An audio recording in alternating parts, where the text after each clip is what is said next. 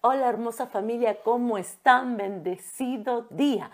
Qué bueno poder seguir orando juntos y hoy nos toca orar. Sí, ayer estuvimos leyendo Génesis 32 del 9 al 21. Si no lo leíste, te animo a que pongas pausa, lo vayas a leer o vayas a ver el video de ayer en donde lo leímos juntos. Hay algo poderoso en esta oración. Y yo quiero que nos metamos en contexto. Ayer nos metimos un poquito, yo te di un poquito del contexto. Obviamente, te recomiendo, te aliento, te aconsejo a que puedas leer todo el capítulo 32 de Génesis, todo el capítulo 33 de Génesis. Porque vas a ver qué pasó antes y vas a ver qué pasó después y te va a ser de muchísima bendición. Pero nos metemos de lleno en esta oración. Vemos que Jacob quiere, por promesa de Dios, no porque a él se le ocurrió, sino que Dios le promete a Jacob que la tierra de su papá, de Isaac, iba a ser su tierra. Y Jacob se encuentra que tiene que huir de la casa de su papá porque su hermano Esaú lo quiere matar él comienza, como no, a experimentar diferentes cosas, conoce a su esposa, eh, tiene hijos, tiene conflictos con su suegro Labán. Eh, y llega un momento en donde Jacob dice, bueno, basta, hasta acá llegué, yo tengo que volver. La palabra, la promesa que Dios me dio es que yo iba a ir a mi tierra. Entonces ahí agarra eh, Jacob, sus dos esposas, sus hijos, y dice, yo me voy. Pero cuando él quiere ir a su tierra, se encuentra que está enfrente su hermano Esaú que lo quiere matar. Entonces Jacob dice, ok, voy a orar. Es muy significativo que esta oración es la segunda oración que se encuentra. O sea, Jacob ora eh, cuando tiene el sueño, ¿recuerdan? Que se acuesta sobre una piedra y él está ahí en Betel y él sueña esa escalera que subía y que bajaba ángeles y ahí ora, hace un pacto con Dios, pero luego la palabra no registra otra oración de Jacob, hasta esta. Jacob vuelve a orar a Dios y Jacob le dice a Dios, primero, vos me prometiste. Eso es lo primero que le dice. Segundo le dice, tengo un problema. Mi hermano Esaú me quiere matar. No me deja que yo llegue a mi tierra, no me deja pasar, es un conflicto, no sé qué hacer. Y luego dice que él como que cierra el día, terminó de orar y él dice que se acuesta, pero antes, antes de acostarse, él tiene una idea. Ahí donde está decir, tiene una idea. Porque él tiene una idea y él dice, ya sé, voy a mandarle a mi hermano presentes. Y cuando dice acá eh, que le manda eh, diferentes manadas, le manda una cantidad enorme, no es que le manda una cosita, no, no, no, le manda, o sea, Jacob dice, lo que yo voy a hacer ahora va a ser conquistar el corazón de mi hermano. ¿Con qué? Con todos los bienes. Entonces, por eso le dice a sus siervos, cuando se, ustedes van con todas las cosas y cuando se encuentren con mi hermano Esaú, le van a decir, esto te envía Jacob. Oh siervo, eh, somos tus siervos, sos, nuestro Señor Esaú. Esto te envía tu hermano Jacob, esto te envía Jacob. Y no solo que te envía esto, sino que viene detrás nuestro. Lo que Jacob dijo es, voy a armar una estrategia, tengo una idea, voy a hacer algo para abrirme el camino para llegar a mi hermano y para que el corazón de mi hermano sea transformado, para poder cambiar esta circunstancia. Y dice Jacob, esta es una brillante idea. Y lo pone por obra. Eso es lo que leímos. Manda, dice que manda caravana, caravana, manada, manada, nada pasa. Luego que terminamos de leer nosotros en el versículo 21, el versículo 22 dice, Jacob lucha con el ángel en Peniel. ¿Qué quiere decir? Todo esto que mandó Jacob no sirvió. Esaú no cambió de parecer, no lo pudo conquistar, no lo perdonó. Toda esa estrategia que él hizo no sirvió. ¿Qué pasa luego? Se encuentra con el ángel en Peniel y todos conocemos. Dice que lucha, que el ángel lo bendice. El ángel en Peniel le cambia el nombre y le dice, ya no será Jacob, de a partir de ahora tu nombre será Israel. Hay algo poderoso que pasa con Jacob.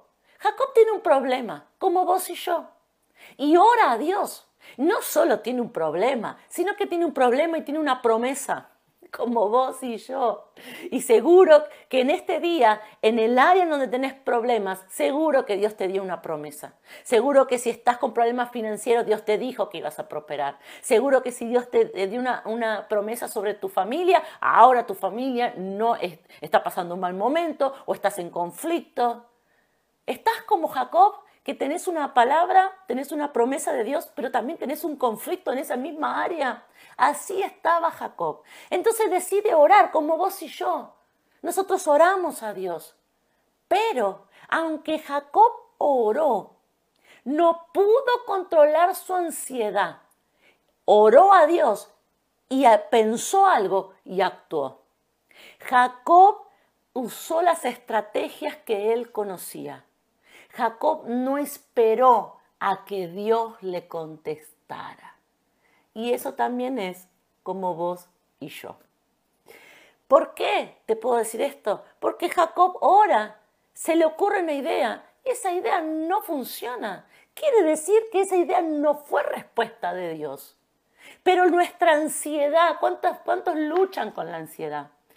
¿Cuántos luchan con decir, ok, ya oré, ya le dije a Dios, tengo una, tengo una promesa, le conté lo que me está pasando, pastora, ya hice lo que usted me dijo, yo oré y se me ocurrió algo y lo intenté. Ahora, ¿eso qué se te ocurrió?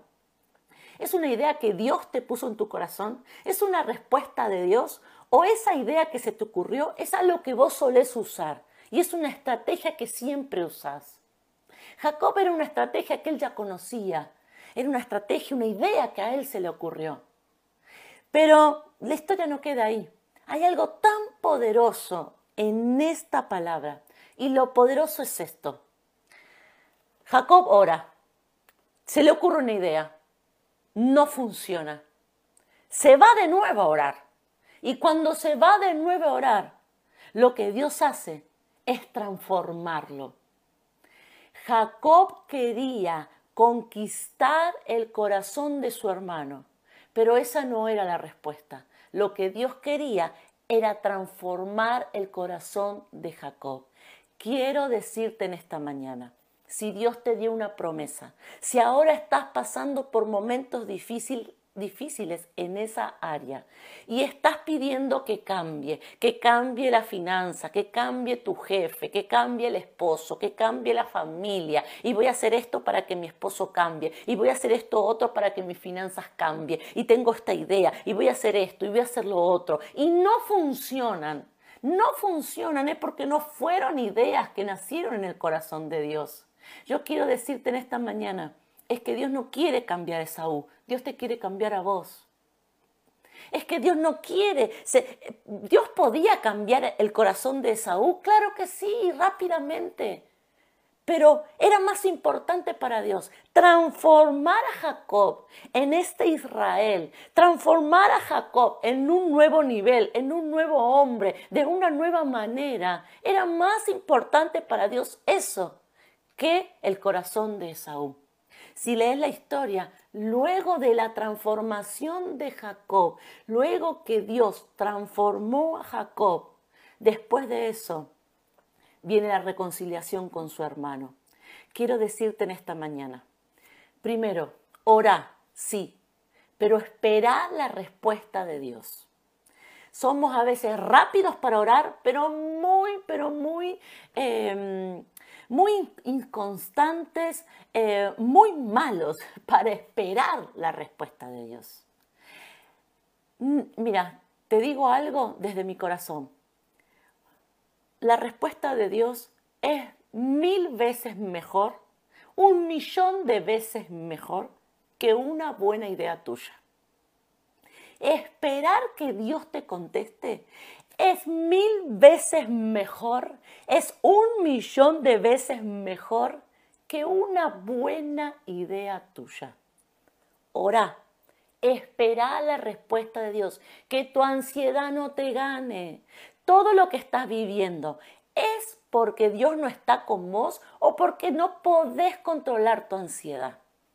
Cuando no podemos controlar nuestra ansiedad nos pasa como Jacob tenemos una idea, mandamos, gastamos recursos de todo, nada conseguimos. Ora, sí, pero espera que Dios te conteste. Espera el tiempo que sea necesario. Y tercero, quizás Dios no quiere cambiar la circunstancia, sino que te quiere cambiar a vos. Quizás Dios no quiere transformar la circunstancia, sino que Dios quiere añadirte algo a vos, quiere transformarte a vos. Y si Dios te transforma a vos, vos vas a tener toda la capacidad, todos los recursos, todo para transformar esa situación difícil que tenés delante. Porque eso nos revela lo que le pasó a Jacob. Él oró, sí, fue a orar, pero tuvo una idea y esa idea nació desde su ansiedad. Las ideas que están naciendo hoy, las que te están viniendo a la mente, lo, lo que estás intentando, las cosas que estás haciendo, ¿son respuestas de Dios o son respuestas a tu ansiedad? En esta mañana y en este día quiero que te quedes meditando en esta palabra. ¡Wow! Es una palabra tan poderosa. Yo eh, anhelo en mi corazón que la puedas recibir, que la puedas valorar. Es una hermosa enseñanza de parte de Dios. Volvé a leerlo. Si sufrís de ansiedad, si sos ansioso, si sos ansiosa, esta palabra es para vos. Acá hay un Jacob ansioso que ora, tiene promesa, sabe orar, pero luego decide usar él las ideas que él tiene. Lo que pasa con Jacob es que tuvo que volver a la presencia de Dios y ahí Dios lo transformó. Ahí Dios hizo lo que él quería hacer. Oremos juntos en esta mañana. Papá, te doy gracias por tu palabra, te doy gracias por tu presencia. Papá, en el día de hoy bendigo a cada varón y a cada mujer que se une a orar conmigo. Pero Padre, hay un punto tan revelador en tu palabra y lo vemos aquí en la vida de Jacob. Padre, él oró, nosotros oramos, Él tenía promesa, nosotros tenemos promesa, pero muchas veces la ansiedad nos hace querer nosotros con nuestras ideas resolver los problemas. Padre, si nosotros oramos a ti, tenemos que esperar tu respuesta. Ayúdanos. Ahí donde estás, decirle Espíritu Santo, ayúdame a poder esperar la respuesta de Dios no solamente a orar, no solamente a declarar promesa, no solamente a presentar mi problema, sino a saber esperar. ¿Qué es lo que tú quieres hacer? Yo te animo a que ahí donde estás le digas a Dios, ¿qué es lo que tú quieres hacer? ¿Qué es lo que tú quieres hacer en este momento conmigo?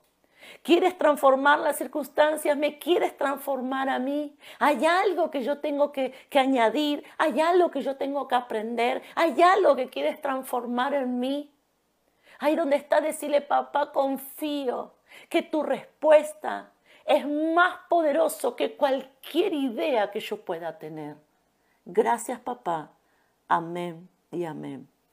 Hay una declaración poderosa que quiero que hagas durante todo el día. Siempre te digo que hagas una declaración. ¿Lo haces? Quiero que me comentes si lo haces.